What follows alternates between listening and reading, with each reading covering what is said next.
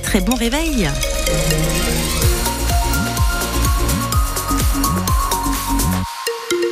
Ah, le soleil, hier, il a fait plaisir. Eh ben, on va le garder toute la journée dans la Vienne comme dans les Deux-Sèvres pour aujourd'hui grand et beau soleil. Les infos avec vous, William Giraud. On connaît le casting du nouveau gouvernement de Gabriel Attal. Rachida Dati est nommée ministre de la Culture. Amélie Oudéa Castera va cumuler les postes de ministre de l'Éducation nationale et des Sports.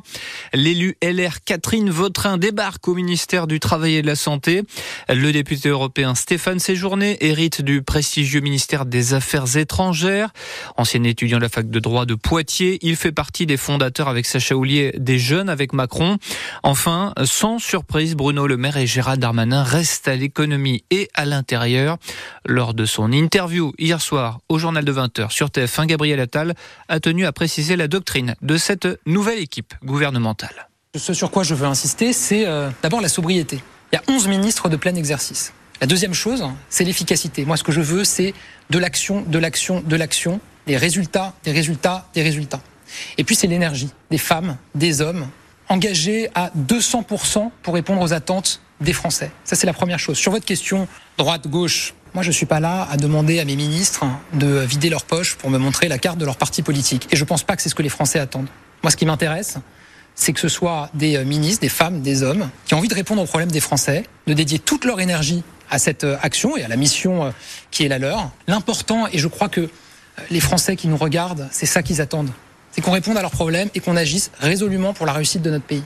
Gabriel Attal, la composition complète du, nouveau, pardon, gouvernement est à retrouver sur francebleu.fr. Un Niortais d'une vingtaine d'années condamné à huit mois de prison avec sursis hier pour trafic de stupéfiants. Il avait été interpellé mardi à la gare de Niort lors d'un contrôle des douaniers de La Rochelle. Il avait sur lui près de 400 grammes de résine de cannabis. Il était jusqu'ici inconnu de la justice. Quatre pompiers des Deux-Sèvres viennent de partir en mission à Mayotte. Ils vont participer à l'appui logistique déployé dans l'île suite à la sécheresse historique et aux coupures d'eau courante qui touchent la population. Le retour des soldats du feu Poitvin est prévu le 4 février. Le premier garage solidaire de la Vienne a ouvert ses portes à Saint-Georges-les-Bayargots. Euh, les Bayargeaux. Euh, son nom Soligo 86. Sa mission proposer des prestations moins chères pour les personnes en difficulté financière. Le tout en employant des salariés en réinsertion professionnelle. Un service pour ceux qui ont besoin de leur voiture euh, pour aller travailler, mais qui n'ont pas toujours les moyens de l'entretenir. Si le garage est ouvert à tous, les tarifs solidaires ne s'appliqueront qu'aux faibles revenus.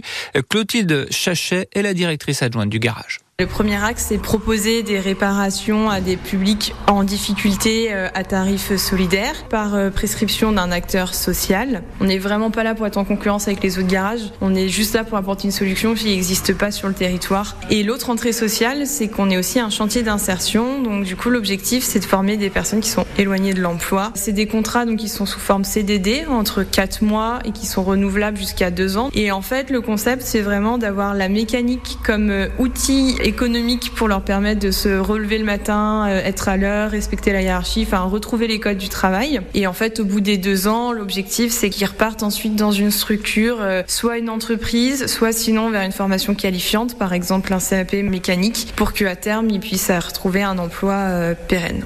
Un garage solidaire que les Niortais connaissent bien puisque le principe existe déjà à Niort depuis 2009. William, les Chamois Niortais disputent ce soir leur premier match officiel de l'année 2024. Oui, déplacement au Mans à l'occasion de la 17e journée de National. Niort est deuxième, les Manceaux sont septième. Les Poitvins qui restent sur deux défaites consécutives doivent s'imposer s'ils veulent rester sur le podium. Ils affronteront une équipe en manque de confiance à domicile, comme le rappelle Philippe Inchberger, l'entraîneur niortais. C'est une équipe depuis le début qui a eu quand même du mal à domicile, je veux dire sur leur terrain. Maintenant, euh, s'ils nous battent, ils reviennent à deux points. Donc on va toujours dire que si nous on est deuxième aujourd'hui, ils sont loin d'avoir fait une mauvaise première partie de saison.